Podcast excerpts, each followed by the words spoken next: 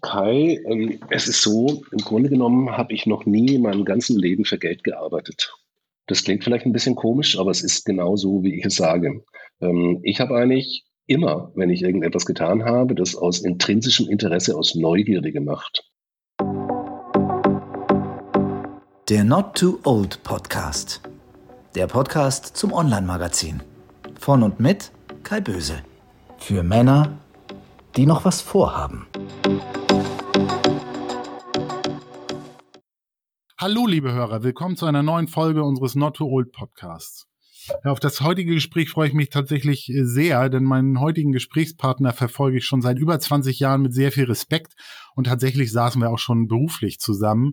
Unser heutiger Gast ist Peter Kabel, Jahrgang 1962, der seit gut vier Dekaden auf einer wirklich außergewöhnlichen und aufregenden beruflichen Reise ist, die wahrscheinlich nicht immer einfach war, ihn aber trotzdem intensiv geprägt hat. Den meisten ist er wahrscheinlich ein Begriff, als Gründer von Kabel New Media. Als ich selbst Anfang 1999 nach meinem BWL-Studium meinen ersten Job bei der Internetsuchmaschine Lycos angetreten habe und das Netz für den Großteil der Menschen wirklich tatsächlich noch echtes Neuland war, da hatte er mit Kabel New Media bereits ein Imperium geschaffen. In dem Unternehmen waren mehrere hundert Mitarbeiter tätig.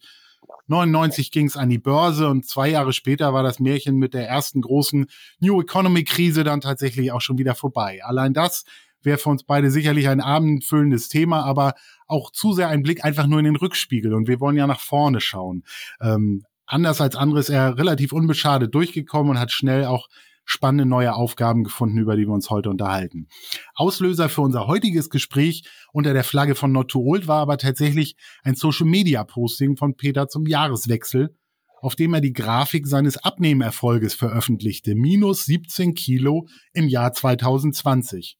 Und auf meine Glückwunschnachricht schrieb er zurück, in mir lebt ein 150 Kilo Mann, den ich immer wieder zähmen muss. Und diesen Satz, den fand ich so spannend, dass ich mich freue, dass ich heute dazu ein bisschen mehr hören kann, beruflich und privat. Lieber Peter, herzlich willkommen. Vielen Dank für deine Zeit. Ja, danke für die Einladung. Ich bin gespannt, äh, was wir heute so äh, besprechen werden hier. Ja, wir, mit Not to Old richten wir uns ja an Männer so einer zweiten Lebenshälfte. Für viele ist so die 50 eine magische Zahl.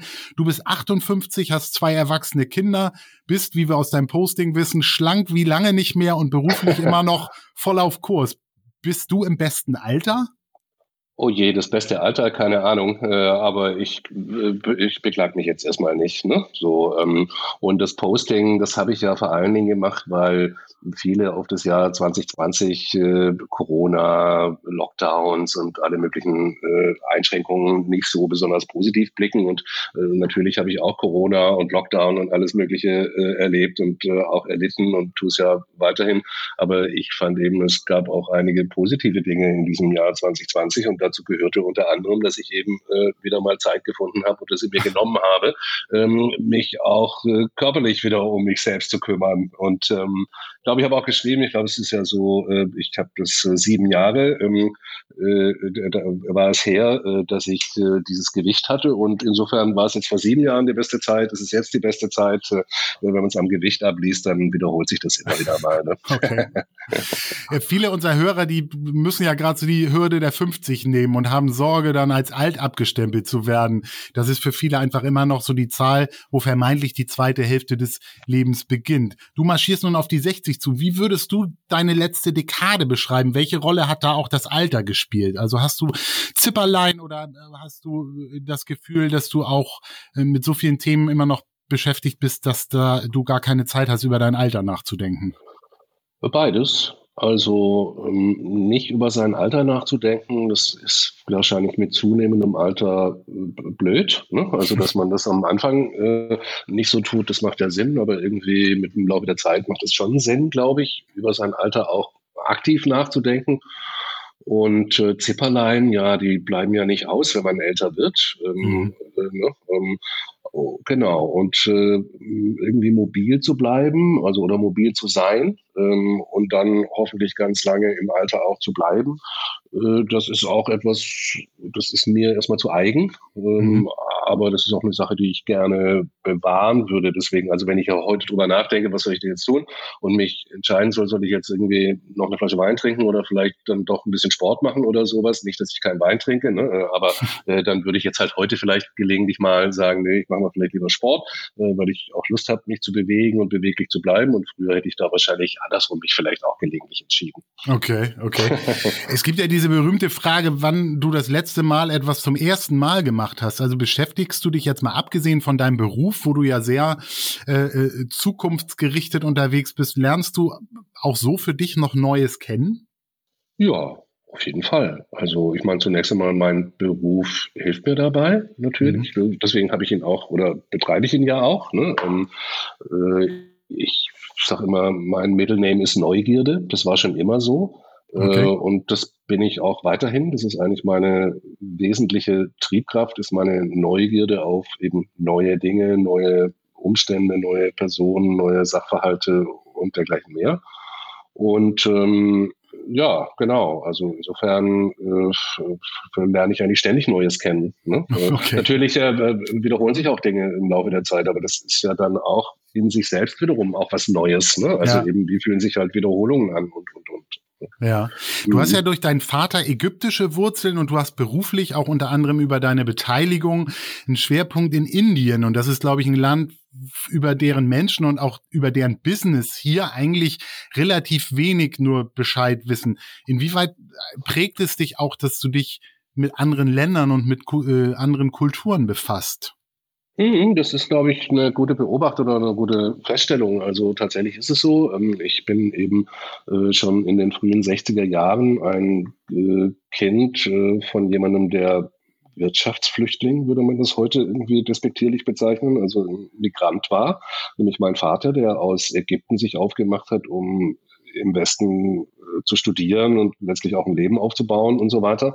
Mhm. Ähm, und, ähm, und das hat mich natürlich schon geprägt, weil das äh, damals in den 60er Jahren und 70er Jahren eben wirklich ungewöhnlich war. Also in dem Vorort von Stuttgart, ich bin in Stuttgart aufgewachsen, in dem Vorort von Stuttgart waren wir wirklich mit weitem Abstand das äh, absonderlichste, was man sich überhaupt nur vorstellen konnte damals. Ne? So ähm, und äh, wer mich kennt, der weiß ja auch, dass ich äh, eigentlich immer irgendwie ein bisschen dunkleren Teint habe, dunkle Haut habe und so weiter. Also äh, das heißt, es war schon sehr äh, auffällig und es hat mich natürlich auch ein bisschen sensibilisiert wahrscheinlich dafür, wie unterschiedlich eben Kulturen sein können und, und wie weiß ich nicht, die, die Mischung von Kulturen und wenn die unterschiedlichen Kulturen aufeinanderprallen, äh, was daraus entstehen kann und so weiter. Ne? Dafür bin ich bestimmt ein bisschen sensibler als jetzt äh, andere äh, das aufgrund ihrer Biografie sind. Und die Indien-Story, die hat natürlich dann schon auch damit ein Stück weit zu tun, klar. Ähm, Indien, das äh, ist ähm, ein, eine sehr interessante, sehr dynamische, ungeheuer junge Volkswirtschaft, äh, in der die Digitalisierung eine ganz, ganz maßgebliche Rolle spielt. Ähm, da entsteht gerade Wert, äh, da entstehen Geschäftsmodelle, alles Mögliche. Da wird äh, das Leben von echten Menschen wirklich positiv und irgendwie beeinflusst durch Digitalisierung in vielerlei Hinsicht.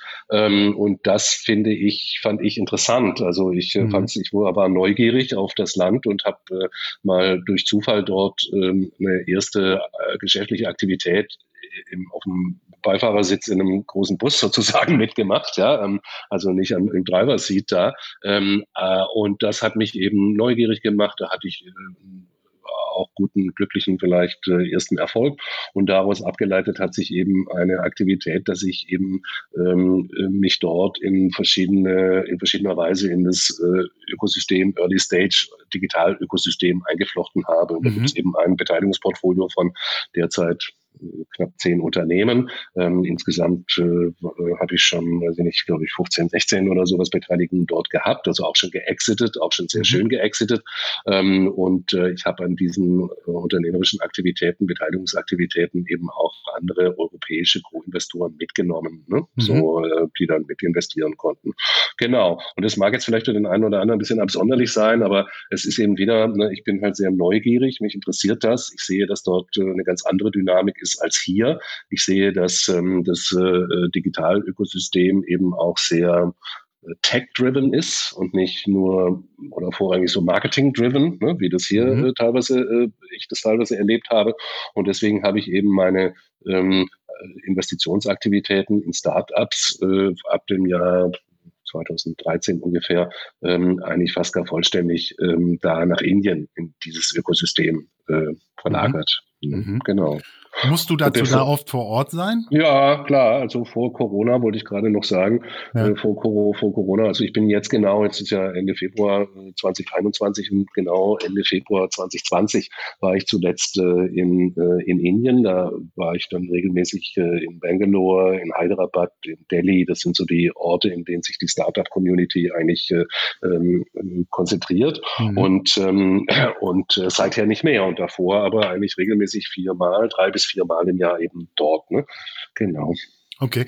Und Hast du überhaupt sowas wie einen typischen Arbeitstag? Du bist ja auch äh, als Professor hier an der Hochschule. Ist jeder Tag anders oder hast du schon einen gewissen Rhythmus, um dich um deine ganzen Projekte zu kümmern? Äh, doch, ich habe schon Rhythmus. Also ähm, ich bin, wie du richtigerweise sagst, ich bin ja äh, Hochschulprofessor. Ich lehre auch tatsächlich, also nicht irgendeine Honorarsache oder sowas, sondern äh, ich habe da wirklich mit vielen Studierenden zu tun. Äh, und äh, in der Vorlesungszeit äh, bin ich eben schon auch stark dadurch getaktet, ähm, zeitlich ähm, weil ich eben Vorlesungen habe und alle möglichen anderen, das weiß ich, Gremien und äh, Besprechungen und was es da alles gibt. Ähm, und äh, in der Nicht-Vorlesungszeit, was natürlich äh, erfreulich lange Wochen auch sind äh, im, im, äh, im, im, Zyklus des Jahres, äh, habe ich dann natürlich einen ganz anderen äh, Rhythmus. Ne? Da kann ich dann, äh, habe ich halt äh, früher äh, vor Corona eben auch äh, Reisen machen können, in zum Beispiel Indien. Das konnte man immer genauso timen, dass man in der, der Nicht-Vorlesungszeit dann da äh, hinfuhr ähm, und, und andere Dinge auch. Ne? Genau. Okay, mhm. okay. Du bist ja, glaube ich, seit über 25 Jahren als Professor an der HAW, also der Hochschule für angewandte Wissenschaften in Hamburg und äh, kümmerst dich im Department Design um KI, um Design Thinking, um, um Drohnen, um moderne Technik. Sorgt diese Arbeit mit den jungen Menschen bei dir auch für eine Frische im Kopf? Du kannst ja wahrscheinlich nicht so wie andere Professoren jedes Jahr deinen gleichen Stiefel durchziehen, weil du ja eigentlich ja. ständig neue Rahmenbedingungen und äh, Technologien hast. Also musst du ja selbst auch viel recherchieren oder oder äh, forschen sozusagen. Ganz also genau. Das hält dann hält dann frisch, oder? Ja, nee, absolut. Und äh, weil wir ja hier über äh, über Altern sprechen oder eben über die Entwicklung im, im, im fortschreitenden Alter. Ne? Ähm, tatsächlich ist es so, ich mache das schon sehr lange, äh, 25 Jahre, ja damals war ja die ganze Online-Geschichte ganz am Anfang. Ne? Ich glaube, 1995 ist mein erstes Jahr an der Hochschule gewesen. Ich bin als Hochschule, als Professor an die Hochschule berufen worden, weil ich damals überhaupt irgendwie das Wort digital aussprechen konnte und Designer war. Ne? Äh, so, also mhm. der sich da eben nicht sträubte, sondern das eben aktiv äh, betrieb. Mhm. Äh, und dann war das eine Reihe von Jahren eigentlich schon so, muss ich sagen, dass das ähm, natürlich auch eine, und, und ich konnte dann äh, auch noch verrückt, ne, ähm, äh, ich konnte ja mein Deputat eben halbieren. Ähm, also ich musste nur die Hälfte der Zeit arbeiten, habe natürlich auch nur die Hälfte der Vergütung bekommen, aber mhm. musste nur die Hälfte der Zeit arbeiten. Und das habe ich dann eben auch wahrgenommen während der Zeit bei KW Media, wo ich ja äh, ein ziemlich großes Unternehmen irgendwie geleitet habe, auch noch zu der Zeit bei äh, Jung von Matt, wo das ja auch nicht mhm. anders war. Ähm, und habe dann erst danach im Grunde genommen ähm, diese, wie soll ich sagen, einzigartige Gelegenheit so richtig für mich erkannt, die sich eben darin äh, bietet, dass man mit jungen Leuten ständig zu tun hat, die einen unentwegt im Grunde genommen Dinge fragen, jetzt nicht explizit, aber implizit, ne, ähm, mhm. die man für sich selber eigentlich schon glaubt, beantwortet zu haben und dem man sie eben immer wieder neu erklären muss und, und äh, und so weiter, ähm, muss man sich auch selber immer wieder neu ähm, vergegenwärtigen, was da eigentlich die richtige Antwort drauf ist oder so. Ne? Mhm. Ne? Ähm, und äh, in der Tat ist es so, in den letzten Jahren, ähm, äh, ganz besonders, denke ich, nicht selten, dass es ja eigentlich so ist, ich müsste eigentlich der Hochschule Geld bezahlen dafür, dass ich das machen darf und nicht die bezahlen mir Geld, dass ich das mache. Ne? So, also wir lassen es uns nicht, wir sind ja nur unter uns beiden hier, insofern mhm. soll das bitte niemand hören. Aber es ist tatsächlich so, dass man natürlich, je älter man wird, es natürlich umso interessanter ist, sich da jetzt mit äh, diesen jungen, äh, unverbrauchten Menschen irgendwie zu beschäftigen. Mhm. Und wir sind ja im Design, sind wir ja ähm, jetzt nicht eine, eine Wissens, äh, also natürlich gibt es auch viel Wissen, ne? aber das ist ja nicht das Vorrangige des Wissens, sondern das ist ja eher ähm, eben auch ein bisschen Haltung und ein bisschen Verständnis entwickeln, weiche Faktoren, Empathie in Situationen hinein sich denken können, in potenzielle Nutzer und so weiter und so weiter. Das sind ja mhm. alles äh, oder sehr viele weiche Faktoren, die auch mit Persönlichkeit zu tun haben und so weiter. Ne? Ähm, und äh, insofern, ja, das ist super spannend. Ne? Und wie ich sage, eigentlich ein Privileg. Ne? Ja, also, genau. Und erkennst du so Unterschiede in den Generationen? Du machst ja jetzt Leute quasi fit fürs Berufsleben und das schon jetzt ja eigentlich über zwei Generationen. Verändert sich da was jetzt mal abgesehen von der Digitalerfahrung, die deine Studenten mitbringen? Äh, früher musstest du denen darüber noch viel erzählen. Heute sind die alle mit dem Smartphone in der Hand aufgewachsen. Aber merkst du auch an anderer Stelle eine Veränderung bei deinen Studenten? Ja, aber also das ist insofern eine schwierige Frage, weil, sagen wir mal, das, das ist ja immer ein sehr ähm, individuelles Geschehen. Verstehst du? Man hat ja mhm. äh, wirklich mit individuellen Menschen zu tun. Ne? Ähm, ich mache ja, wenn ich äh, im Design lehre, dann habe ich ja nicht Vorlesungen, wo ich 200 Leute sitzen habe, die ich gar nicht kenne, sondern ich habe vielleicht eine Community im Laufe eines Semesters von vielleicht 50, 60 Menschen, ne, die ich da, die da so um mich rum äh, turnen und dann hat man eben mit äh, einigen intensiveren und mit anderen etwas periphereren Kontakt und so weiter und so weiter. Aber es immer, sind immer Individuen. Ne? So. Und insofern da jetzt so eine, verstehst du, so ein, wie so ein Trend irgendwie zu sagen, ja, früher waren die Menschen so und heute sind sie so, ja. weiß ich nicht. Da tue ich mich ein bisschen schwer. Ne? Je länger es, äh, je länger ich es auch erlebe, umso schwerer tue ich mich, äh, okay. so zu verallgemeinern. Ne? So, aber es gibt natürlich, gibt es Auswirkungen. Und zum Beispiel ist eine interessante Sache, dass eben ähm, dieses, was man so landläufig digital Knowledge nennt oder sowas, ja so weit verbreitet zu sein scheint. Ne? Dass man, wie du ja auch äh, jetzt äh, die Annahme hat, ja, den muss man ja heute nichts mehr erzählen und, äh, und, und früher musste man das, aber es ist irgendwie eigentlich gerade andersrum, weil verstehst du jetzt mit äh, einem Smartphone irgendwie das nächste YouTube-Filmchen irgendwie abzuspielen oder bei TikTok noch nicht mal abspielen zu müssen, weil es von alleine kommt, äh, das ist jetzt nicht unbedingt eine große Medienkompetenz oder eine große ja. Digitalkompetenz. Ne? Ähm, äh, und insofern ist es mitunter, habe ich das Gefühl, eigentlich ähm, aufgrund dieser Selbstverständlichkeit gewissermaßen, die vermeintlich Digitales heute irgendwie hat. Manchmal sogar schwieriger, ähm, da irgendwie die richtige, wie gesagt, die richtige Einstellung, die richtige Haltung, das richtige Denken, die, mhm. die richtigen Handlungen dann auch irgendwie zu provozieren ne, bei den Studierenden. Mhm. Wir kommen ja beide noch so aus einer Zeit, wo man, ähm, wo es im Job noch darum ging, irgendwann einen Tiefgaragenstellplatz zu haben oder das gläserne Eck Eckbüro. Ja, dafür hat man dann abends lange gearbeitet.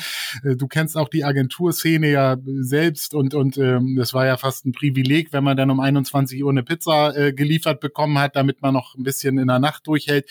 Heute sind es eher Mitarbeiter, die fragen nach Teilzeit, die möchten gerne ihren Hund mit in die Agentur bringen und für die ist auch wichtig für eine Firma mit den richtigen Werten zu arbeiten. Ist das schwierig, da manchmal Schritt zu halten, wenn man noch quasi auch das, das andere Extrem selbst mitgemacht hat oder hast du dich da quasi drauf eingestellt oder spielt das gar nicht so eine große Rolle?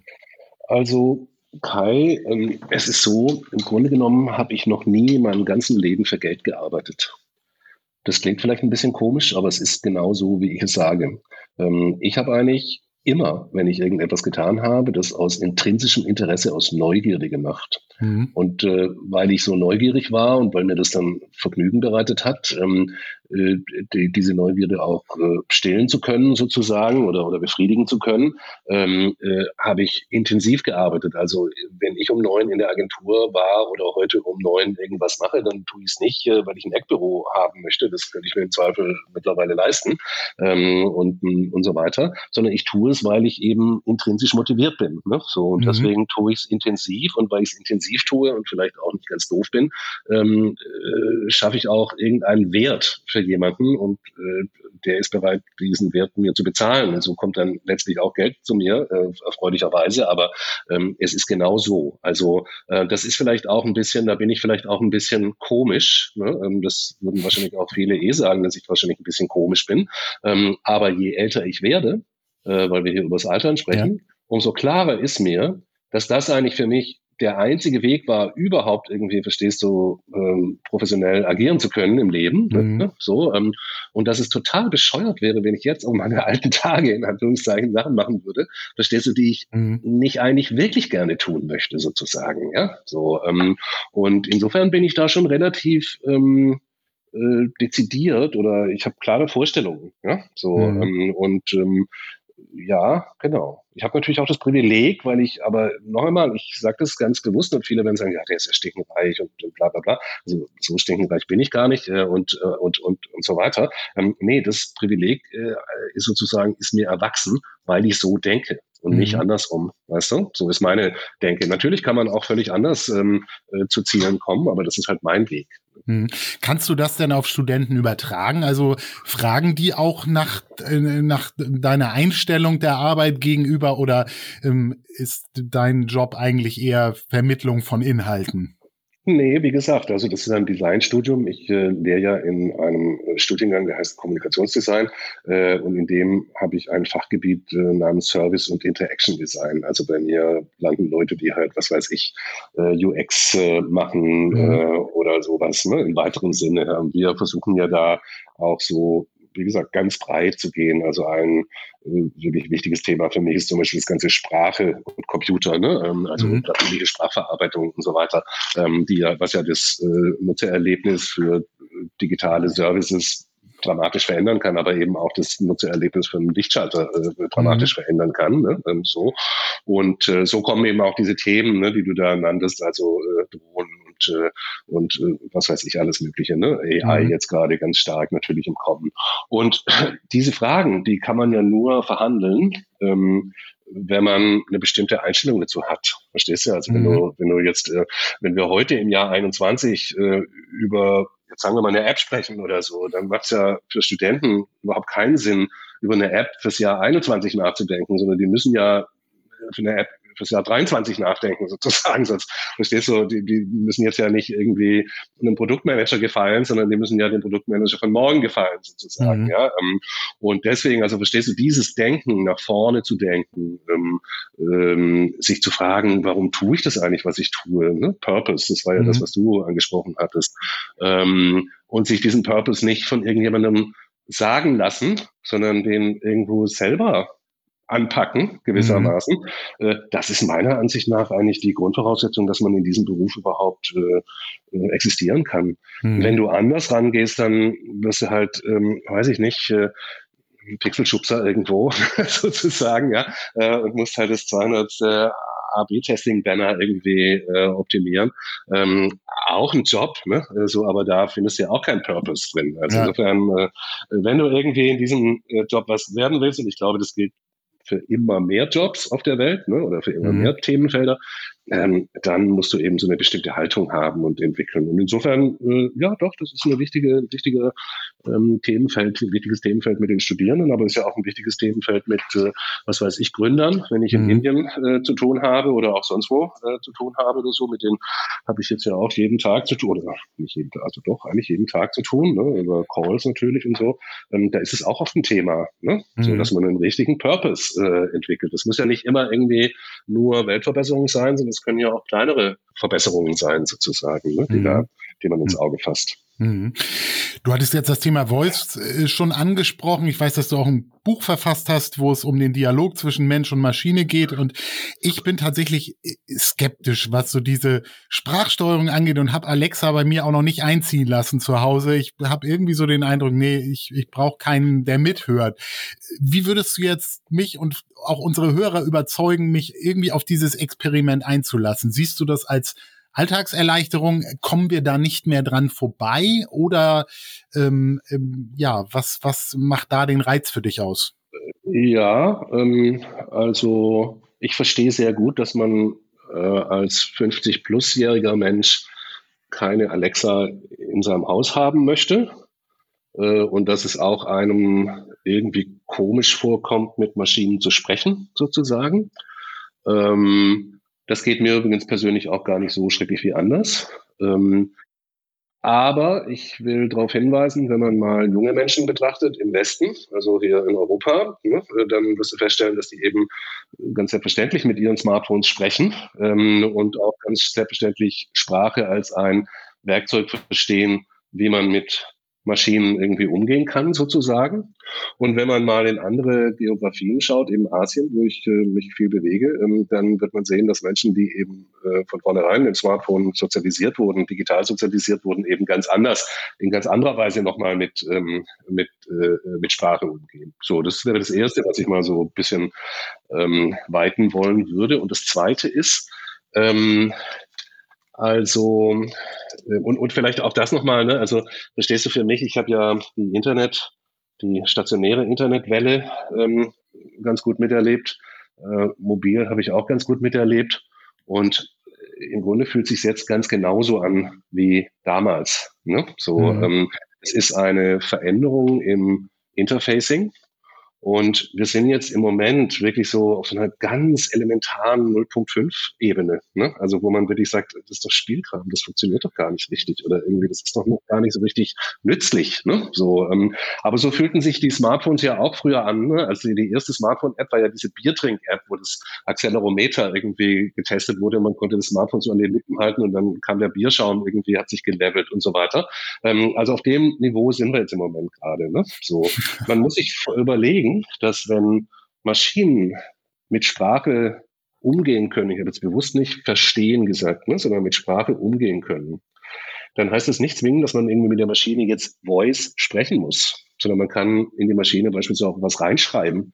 Man kann aber irgendwie einfach so reinschreiben, wie man eben sich jetzt auch angewöhnt hat, in Google reinzuschreiben und nicht zu sagen, ich möchte Apfelkuchen backen, also sage ich Apfel plus Kuchen, aber nicht hm, so eine bullsche Operation, sondern ich spreche einfach, ich schreibe einfach rein, wie geht Apfelkuchen? Und mhm. dann kann Google diesen normalen äh, Ausdruck ähm, analysieren und kann daraus eine erstaunliche Qualität an Treffern äh, liefern. Ne? So, wenn du dir das jetzt vorstellst, auf einem ongoing Dialog sozusagen, den du mit einer Maschine hast, dann ist es eben vielleicht schon so, dass ähm, äh, weiß ich nicht, du möchtest eigentlich wissen, wie viele Podcast-Abrufe habe ich eigentlich vorgestern aus Amerika gehabt? Und das kannst du ja bestimmt auch rauskriegen aus deinem Tool. Ja? Ähm, aber da musst du halt fünfmal klicken, bis du dann letztlich da bist. Mhm. Wenn du es aber einfach reinschreibst und die Antwort kommt null, weil du auf Deutsch sendest oder was auch immer, ähm, verstehst du, dann, mhm. dann gehst du ja ganz anders mit Daten um. Also ich habe jetzt bewusst ein B2B-Beispiel gewählt ne, mhm. und nicht Voice. Und da ist eine riesige Bandbreite und ich bin da wirklich 100%ig von überzeugt, dass in, sagen wir, fünf Jahren von heute, hört sich wahnsinnig lang an, aber es ist ja in Wahrheit ganz kurz, ne, ähm, dass in fünf Jahren von heute wir eine Situation haben, wo es eine ganze Reihe von sprach-enabled Anbietern gibt. Also mhm. eine ein Reiseportal, das sprachenabled ist und ein anderes, was eben dich immer noch ein Portal irgendwie, eine Maske irgendwie mhm. ähm, ausfüllen lässt, ja, so oder eben ein äh, SAP mit Sprache und eins ohne Sprache, ein Voice First, ähm, weiß ich nicht, äh, Altenpflegeprodukt und eines, was es nicht kann und mhm. so weiter. Verstehst du so? Und dann wirst du merken, dann wird Convenience alles sein, ne? wie es immer mhm. heutzutage convenient ist. Wenn eine Sache komplizierter ist ähm, äh, und eine einfachere Sache da ist, dann sagen die Leute alle, oh Gott, ja, die Daten und ich möchte nicht, dass es mithört, aber trotzdem nutzt jeder Spotify und Facebook und was nicht mhm. alles ähm, und macht sich über die Daten auch keine großen Gedanken. Ne? Ja, also, genau. Also insofern doch, da bin ich sehr überzeugt von. Ähm, deswegen habe ich auch dieses Buch gemacht. Ich bin überzeugt deswegen, weil ich eben mich mit diesem Thema sehr intensiv beschäftige, schon seit einer ganzen Reihe von Jahren. Auch da ist die Hochschule sehr wertvoll gewesen, weil ich ein paar europäische Forschungsprojekte ähm, betreiben konnte, ähm, wo wir eben uns mit diesen Voice Interfaces, Sprachinterfaces beschäftigt haben. Mhm. Und dann habe ich in Indien eben auch in sehr viele Sprach ähm, also sehr viele Startups investiert, bei denen Sprachverständnis ein Zentrum ihres Geschehens ist. Also, was weiß ich, eine Recruiting-App oder ein Recruiting-Portal, ne? Verstehst du, was eben über natürliche Sprache CVs analysiert, ähm, äh, erste Interviews führt und sowas, ne? Und Matching macht auf Positionen, mhm. äh, ja. Oder eben auch Sprachassistenten, über den man, was weiß ich, Lebensmittel einkaufen kann, der gerade ziemlich durch die Decke geht in, äh, in Indien aufgrund der Pandemie auch und und und. Ne? Genau. Okay. Also deswegen, ich bin da relativ tief drin, aber ich verstehe, dass Leute sagen, Gott, ja, Alexa, und da gebe ich dir recht, das ist eben, verstehst du, das ist die 0.5 Version. Ne? Ja. Das ist noch nicht mehr. Das mehr ist aber im, im, im Ofen gerade. Das wird ziemlich schnell kommen. Ne? Okay. Ich habe auch von dir in einem Interview gelesen, dass du gesagt hast, du bist wahrscheinlich Deutschlands ältester Digital Native und dein LinkedIn-Motto ist digital von Anfang an. Gilt das aus deiner Sicht insbesondere für Unternehmen oder, oder eigentlich für den Menschen als Ganzes? Also es gibt ja diese Smartphonisierung auch unserer Kinder. Einige haben dann Sorge, dass den Kindern Fähigkeiten abhanden kommen, wie Intuition oder handwerkliches Geschick oder vielleicht auch Kreativität. Bist du da auch kritisch, ähm, was den Total. Umgang angeht? Oder? Ja, absolut, na klar.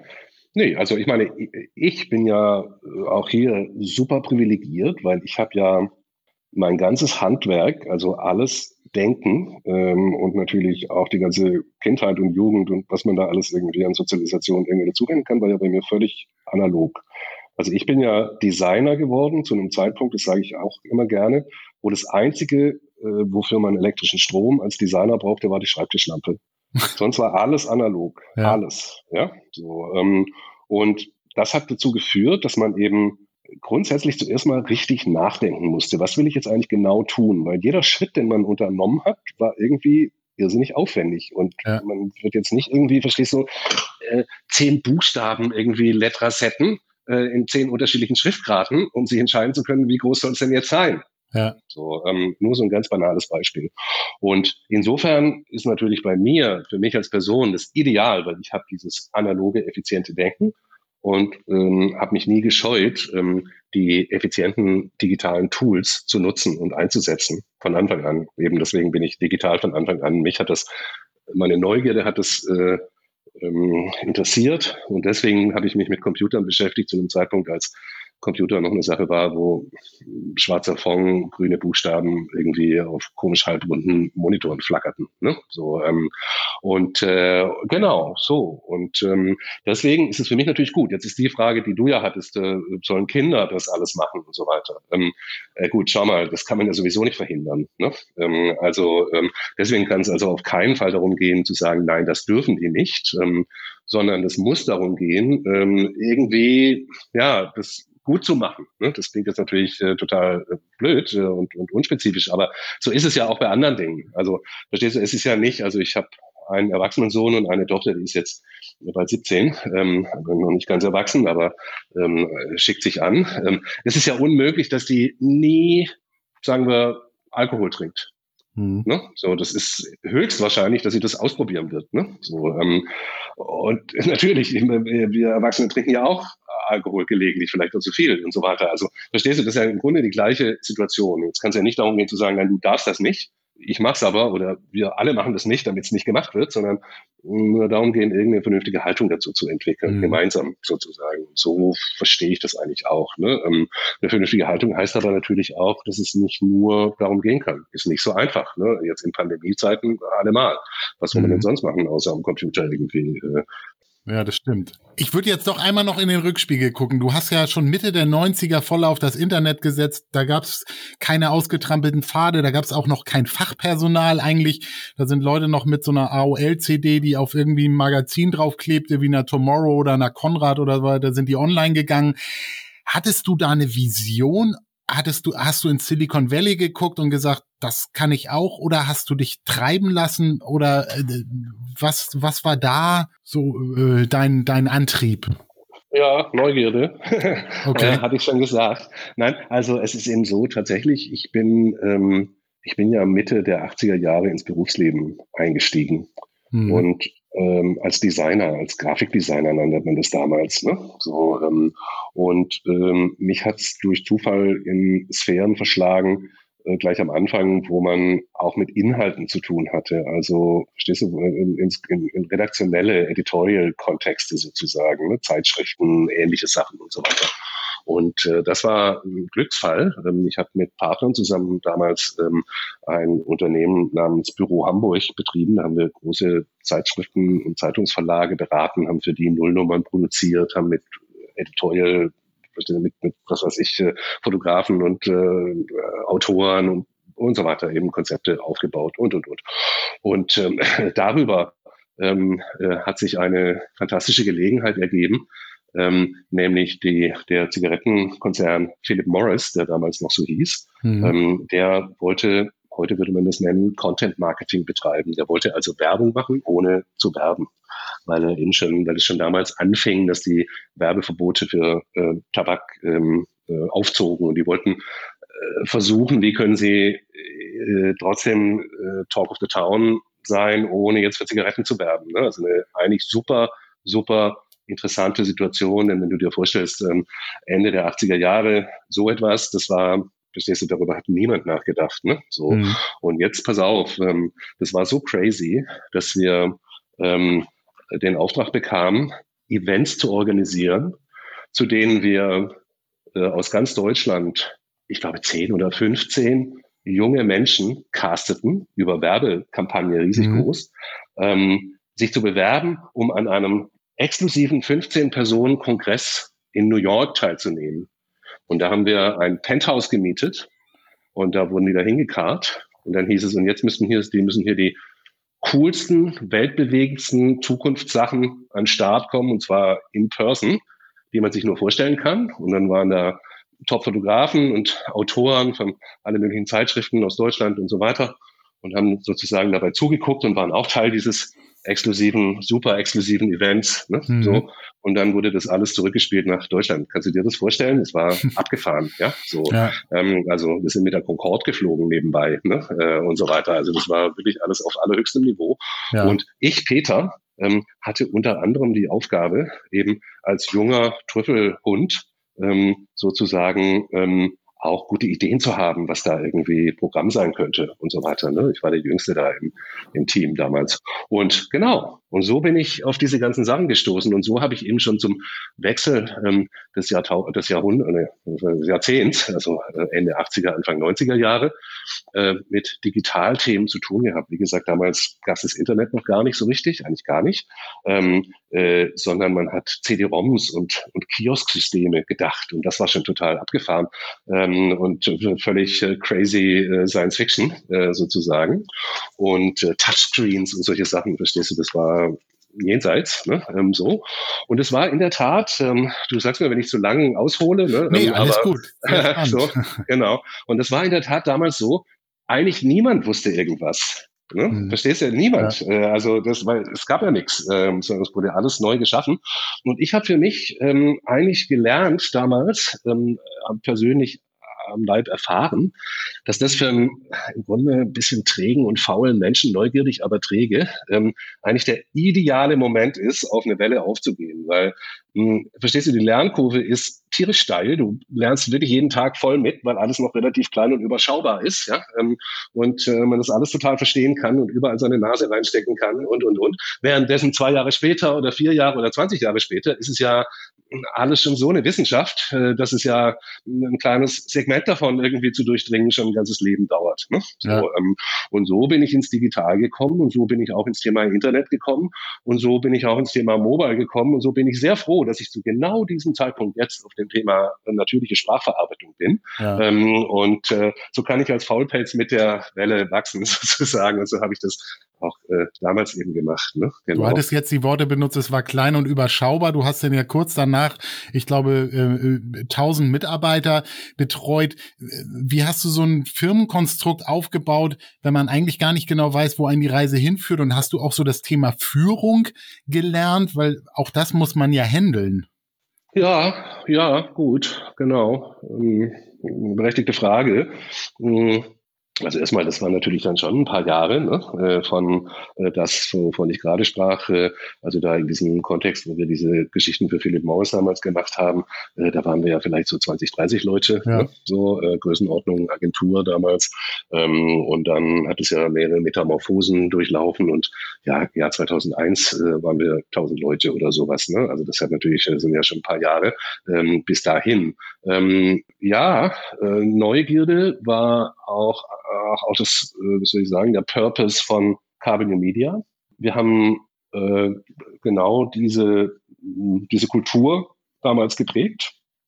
Kultur, die ja auch, was weiß ich, wenn du auf einem ähm, äh, Piratenschiff bist oder auf einem äh, Walfangschiff oder sowas, ja, dann weißt ja auch nicht genau, wo es hingeht. Du weißt, dass du irgendwas erreichen willst äh, und dass es irgendwie ziemlich schwierig werden wird äh, und dass du idealerweise die Leute mit dem richtigen Spirit brauchst, ähm, die das mit dir zusammen machen, egal was die Challenge sein wird. Und so sind wir eben da auch bei Cabio Media aufgetreten. Und ich glaube, das war auch eben unser Erfolg sozusagen, den wir ja hatten ähm, und der ja auch dazu beigetragen hat, dass die Menschen, die damals äh, in diesem Unternehmen äh, teilweise auch sehr jung angefangen haben, extrem schnell mitgewachsen sind sozusagen, also auch in mhm. Fähigkeiten. Ähm, und heute ja überall auf der ganzen Welt eigentlich verstreut sind und lustigerweise ein wirklich interessantes Netzwerk von Menschen, die eben Digitalisierungsexperten sind und zwar wirklich von Grund auf, ne, sozusagen, mhm. ähm, nicht im Hinblick auf bestimmte Technologien, sondern eben auf bestimmte Wirkkräfte, die eigentlich sich immer wiederholen, erstaunlicherweise. Ne? Ähm, natürlich abgewandelt, aber immer wiederholen. Ne? Genau. Du bist dann, ihr seid ja 99 an die Börse. Mal so ganz pragmatisch, wie muss man sich das vorstellen? Du holst dir am nächsten Tag einen Kontoauszug und der Drucker hört gar nicht auf zu tackern, weil du mit so großen Zahlen plötzlich äh, äh, zu arbeiten hast? Oder ähm, ist das, passiert das nicht über Nacht? Ja, also wie gesagt, das passiert nicht über Nacht. Das ist ja das Ergebnis von äh, einigen Jahren äh, äh Arbeit gewesen sozusagen. Und ähm, ja, also ich meine, äh, äh, um die Dimension deutlich zu machen, ne, das Unternehmen Cabrio Media hat ja in seinem letzten Geschäftsjahr ungefähr 100 Millionen Euro Umsatz gemacht. Mhm. Ja hat auch, was weiß ich, 20 Millionen Euro Verlust gemacht, aber es hat 100 Millionen Euro tatsächlich einen echten Umsatz gemacht. Also nicht irgendwie äh, äh, Wirecard, sondern echt. Ne? So, mhm. ähm, und, ähm, und als wir 99 an die Börse gingen, da haben wir ja, ich glaube, 17 Millionen Euro von der Börse erlöst. Mhm. 1,7. Also das ist ja heute eine A-Runde in, einer, in einem klapprigen Berliner Startup, ne, was null, null Umsatz macht sozusagen. Ja? Ja. Äh, so. ja, tatsächlich, so ist es. Ne? Ja. Also, also insofern große Zahlen, ja, ja, natürlich, aber verstehst du, die Verhältnisse waren anders. Also die Größe der Zahlen war damals eben nicht ähm, so groß, sondern die war ein bisschen kleiner. Ähm, und auch das, womit wir da zu tun hatten, war jetzt auch nicht, verstehst du, so verrückt oder so. Also das natürlich war es verrückt für die damalige Zeit, aber wenn man das heute in den Kontext setzt, dann äh, relativiert sich das auch schon ein bisschen.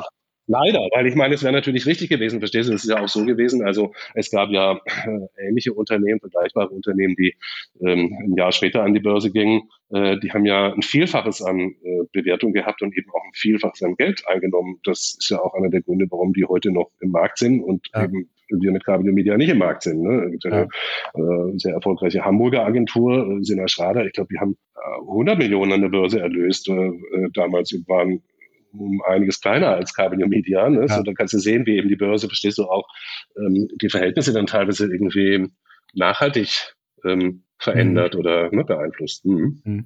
Eine letzte Frage noch zu dem Kontext. Du hattest ja dann durch die Insolvenz und auch sicherlich harte Zeiten. Wie, wie bist du da durchgekommen, auch als Mensch? Also wie wichtig ist dann die Familie, das soziale Umfeld? Wie fängt einen das so auf, wenn man eigentlich auch äh, so eine Reise dann hinter sich hat? Das war in der Tat eine Reise, eine Reise, die man in dieser Form nicht im Reisebüro buchen würde, die aber, wenn man sie mal gemacht hat oder sich auf dem Weg befindet, sozusagen, schon auch lehrreich ist und sehr einen nicht döver macht, ne? sondern äh, im Gegenteil ähm, eben auf viele Dinge blicken lässt äh, und, und men menschliches Verhalten und alles mögliche andere irgendwie ähm, eindeutig macht. Ne? So, also mhm. ich glaube, ähm, also erstmal, das war eine brutale Zeit und ob du es glaubst oder nicht, bis heute, bis heute, buchstäblich heute ins Jahr 21, hm, habe ich juristisch damit zu tun. Ich bin, was weiß ich, im Rechtsstreit mit dem Finanzamt und verstehst du, es gibt mhm. immer noch Dinge, die dramatisch sind, ne? also die auch existenzbedrohliches äh, oder wie auch immer beeinflussendes äh, ähm, Dimensionen haben. Ne? So, ähm, und, ähm, und damals war das natürlich am Anfang, das war unglaublich, verstehst du? Ich wurde ja wirklich als, ich wurde kriminalisiert. Mhm. Ähm, ich wurde wirklich richtig zerstört. Also äh, systematisch kann man auch sagen, von, von bestimmten, aus bestimmten Richtungen und so weiter. Es haben sich unfassbar viele Menschen gefreut, ähm, diesen jungen Schnösel äh, der über Jahre irgendwie äh, behauptet hat, er könne da als ähm, halb Ägypter, äh, verstehst du, in die Vorstandsbüros gehen und denen zu erzählen, was, äh, wie man das zu machen hat und so weiter, dass der endlich irgendwie in seine Schranken verwiesen wurde. Ähm, und so weiter. Äh, mhm. Es gab äh, juristische äh, Auseinandersetzungen mit Privatpersonen, mit Fonds, mit Tralala, also verstehst du mhm. wirklich kräftig. Ne? Ähm, äh, so auch nicht nur in Deutschland, sondern eben auch in äh, anderen Märkten, in denen wir operiert haben und so weiter. Eben weil auch die Medien so äh, darauf abgegangen waren und dadurch auch eben der Eindruck entstanden war, dass ich oder wir da irgendwie betrogen hätten oder was weiß ich, was ja eben nicht der Fall war, ne? Mhm. Ähm, sich äh, dann Jahre später herausstellte, aber eben äh, das war schon mühsam. Ne? Ähm, und wie hat man das, wie habe ich es geschafft? Du, vielleicht, weil ich eben ähm, purpose-driven bin, verstehst du? Weil ich mhm. eben äh, nicht, ich bin nicht, habe das ja alles nicht gemacht. Ich habe das schon ganz am Anfang gesagt, weil ich reich werden wollte, sondern weil ich äh, reich an Erfahrung und an Wissen und so weiter werden möchte. Ähm, und äh, das hat mich auch ein bisschen bewahrt, deswegen jetzt irgendwie, verstehst du, aufzustecken oder irgendwie ähm, völlig äh, zerstört zu bleiben, sondern das äh, hat mich motiviert, irgendwie einen anderen Weg einzuschlagen und mal nochmal irgendwie, weiß ich nicht, mich neu zu konfigurieren und so weiter. Ne? Ähm, und dann, genau, Okay, dann hast du ja tatsächlich doch für dich dann auch was draus gezogen ähm, ähm, und äh, bist quasi ja vielleicht sogar gestärkt daraus hervorgegangen, auch wenn sich das vielleicht ein bisschen schräg anhört, aber.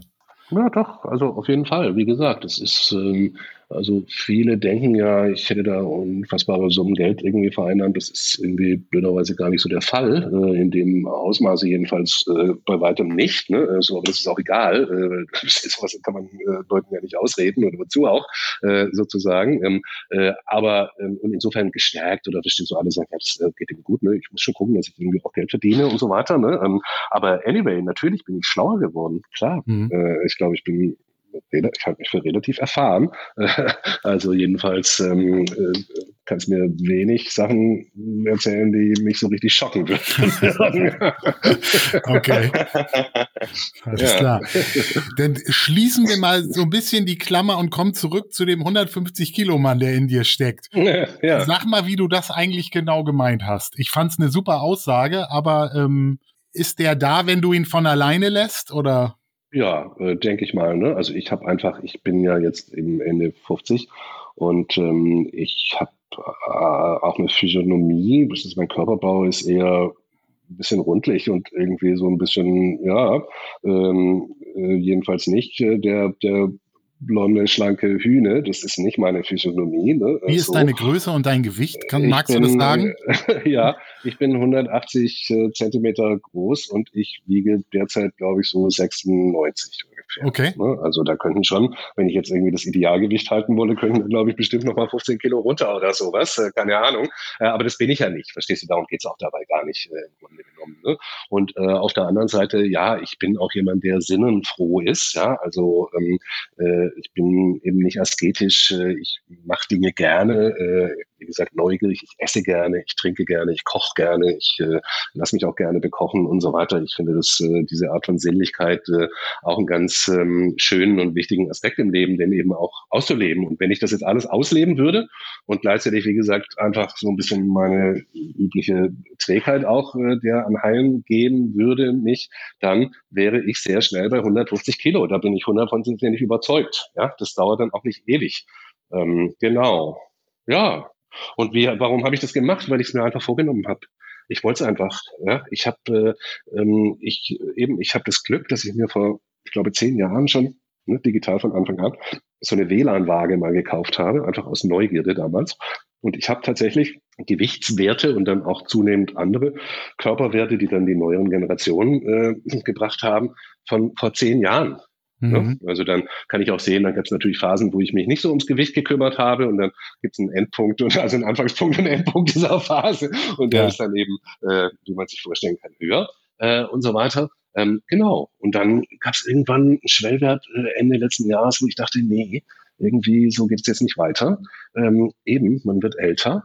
Äh, das ist, äh, je früher man, glaube ich, so ein Vorhaben nochmal anpackt, umso schlauer. Ja, ähm, ja. und so habe ich das gemacht. Ja, und wenn du mich fragst, was war der Auslöser? Ähm, Eitelkeit, weil ich gerne gut aussehe und mich gerne irgendwie gut kleide und weil es eben als 150 äh, Kilo Mensch viel schwieriger ist, als äh, wenn man unter 100 äh, sich bewegt. Genau. Okay, aber dann wertest du auch quasi diese Phasen, wo du dann die Peaks hast, gar nicht als ja, Kontrollverlust oder dass du irgendwie sagst, sondern du gibst dich dem dann auch hin und sagst, das ist auch eine, irgendwie Genuss und, und Lebensqualität so ein Stück weit, oder? Ja, na klar, na klar.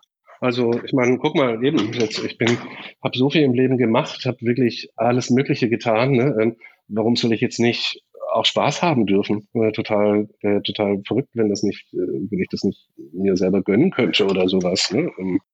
Ich weiß es von mir auch, abnehmen wird ja im zunehmenden Alter immer schwerer. Ich habe so mit, mit Intervallfasten angesetzt. Was war, vielleicht kannst du unseren Hörern da auch noch irgendwie einen Tipp geben. Wie, wie hast du das geschafft? Hast du da auch, bist du da auch digital und äh, machst das mit Apps und du hast die Waage schon angesprochen? Oder äh, waren das so ganz einfache? Also im Grunde kannst du sagen, äh, viel mehr bewegen, viel weniger trinken, etwas weniger essen.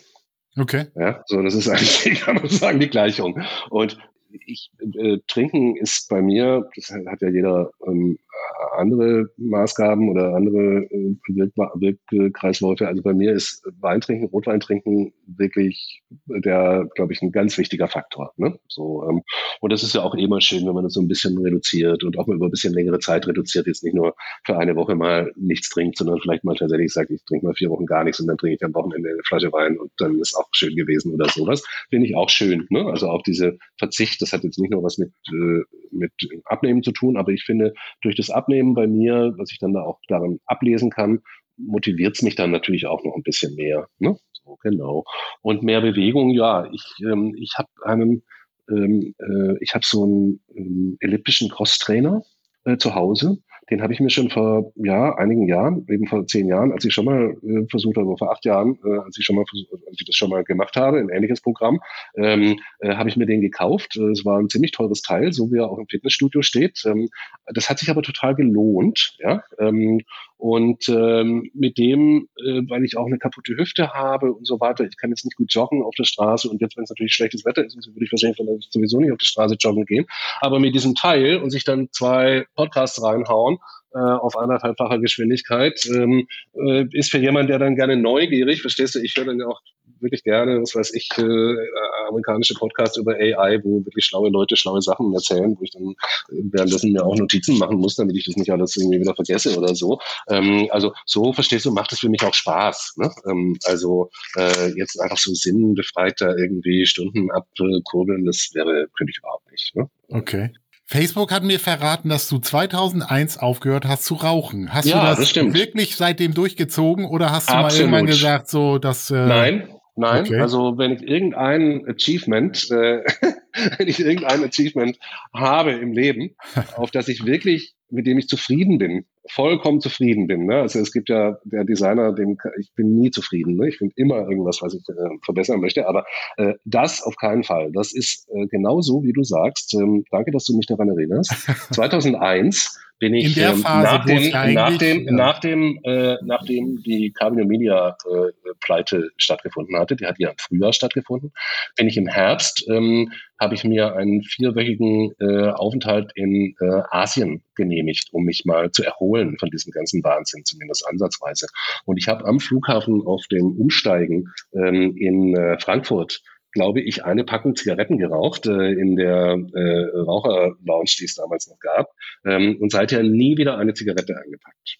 Okay. Und ich würde auch, ich weiß genau, wenn ich äh, mir heute eine von jemandem leihen würde, weil ich vielleicht jetzt denke, das wäre jetzt lustig oder was weiß ich was, dann würde ich mir wahrscheinlich noch am selben Tag eine Packung kaufen und wäre wieder voll drauf. Ja, ähm, äh, das ist, äh, das ist leider so. Ja. Okay. Aber äh, wie gesagt, das ist auf jeden Fall eine gute Entscheidung. Das kann ich eigentlich nur jedem äh, raten. Das Verrückte ist ja, ähm, also Rauchen äh, macht ja eigentlich nichts, außer dass es irgendwie ein Problem löst, also durch was durch das Rauchen entsteht sozusagen. Ja, also ähm, ähm, Tabakrauchen finde ich wirklich äh, völlig sinnbefreit, kann ich mir überhaupt nicht. Gibt es für mich keinerlei Grund, das zu tun. Gelegentlich mal vielleicht irgendwie recreational Marihuana äh, zu rauchen, ist ein völlig anderes Ding, äh, aber kein Tabak. Tabak ist also das können wir auf jeden Fall so stehen lassen. Das ist schon mal eine Erkenntnis von heute und darum geht's ja auch, dass wir den Hörern was mit an die Hand geben und da finde ich diese Aussage zum Rauchen ganz super.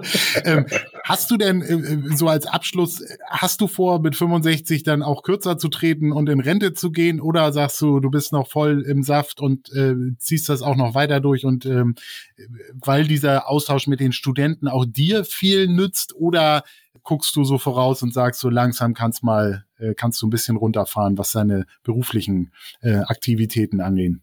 Einerseits, andererseits. Also erstmal der Hochschule, ähm, da wird man ja tatsächlich mit 67 dann auch, ich glaube, ich bei, bei mir ist ja, ist ja so eine Altersstaffelung, ich glaube, bei mir ist 66,5 oder sowas, ähm, wird man ja wirklich ausgemustert. Also ich habe das jetzt äh, gerade erst äh, erlebt äh, bei einem Kollegen, ähm, damit wird wirklich vor die Tür gesetzt und, und, äh, äh, und so weiter. Ähm, wie auch immer. Ähm, Nee, also ich kann mir nicht vorstellen, dann plötzlich irgendwie aufzuhören. Womit soll ich aufhören? Also mich interessieren die Dinge ja, die ich mache. Ich habe das schon gesagt, ich arbeite ja nicht wegen Geld, sondern weil es mich interessiert. Ich kann mir nicht vorstellen, äh, dass sich dieses Muster äh, bei mir irgendwie ändern wird. Ähm, es mag schon sein, dass sich das Beschäftigungs, der Beschäftigungsfokus irgendwie ändert. Ne? Also ähm, das, das kann ich mir vorstellen. Aber ich kann mir auch genauso gut vorstellen und will da jetzt niemanden, soll ich sagen, äh, wachrütteln, aber äh, ich kann mir auch vorstellen, mich an der Hochschule früher pensionieren zu lassen, um noch einmal etwas Neues zu starten. Ähm, okay. Ein kleines Unternehmen oder irgendeine, verstehst du, eine Aktivität. Ne? Ähm, also vor ein paar Jahren hätte ich gesagt, ich würde vielleicht gerne backen. Ich würde gerne irgendeine Art von Bäckerei machen oder irgendwie sowas. Das würde ich jetzt heute nicht mehr tun wollen. Aber verstehst du, ich kann mir auch vorstellen, mal noch mal was ganz anderes zu tun. Ne? Ähm, das finde ich äh, auch eine der Dinge, die an der Carbon Media äh, Pleite gut waren für mich. Ne? Wäre das nicht passiert, wäre ich wahrscheinlich heute immer noch in genau der gleichen, in den genau gleichen Hamsterrad sozusagen. Ja. Und das bin ich Gott sei Dank nicht, sondern ich wurde gezwungen, mein Leben neu zu organisieren. Und ich zwinge mich heute immer wieder, mein Leben neu zu organisieren und mich neu zu erfinden. Und dann sage ich, okay, jetzt will ich noch mal ein Buch schreiben. Ne? Äh, so ähm, habe ich schon mal ganz am Anfang meines Berufslebens gemacht. Äh, fand ich jetzt auch gut. Und verstehst du so, ich glaube, man muss sich immer wieder neu selber erfinden. Ähm, ja. Und dann gibt's auch keine Altersgrenze. Ja, sehr. Das ist ein wundervolles Schlusswort. Peter, ganz vielen lieben ja. Dank für die spannenden Infos und Insights. Äh, wir haben ja doch überwiegend nach vorne geguckt, weil das auch wahnsinnig spannend ist, was du alles treibst. Und es war ja wirklich eine kurzweilige Stunde. Ähm, ganz vielen, vielen Dank für deine Zeit. Ja, äh, gerne geschehen. Ähm, viel Erfolg für deinen Podcast. Ne? Ja, vielen Dank. Und liebe Hörer, auf diesem Kanal gibt's weiterhin spannende Themen für Männer ja, in der zweiten Lebenshälfte. Passt auf euch auf, bleibt gesund. Abonniert unseren Podcast, hinterlasst gerne Bewertung oder einen Kommentar auf dem Streaming-Dienst eures Vertrauens, gebt uns Feedback. Das ist äh, unser Antrieb, um hier weiterzumachen und auch spannende Gäste vors Mikro zu holen. Vielen Dank.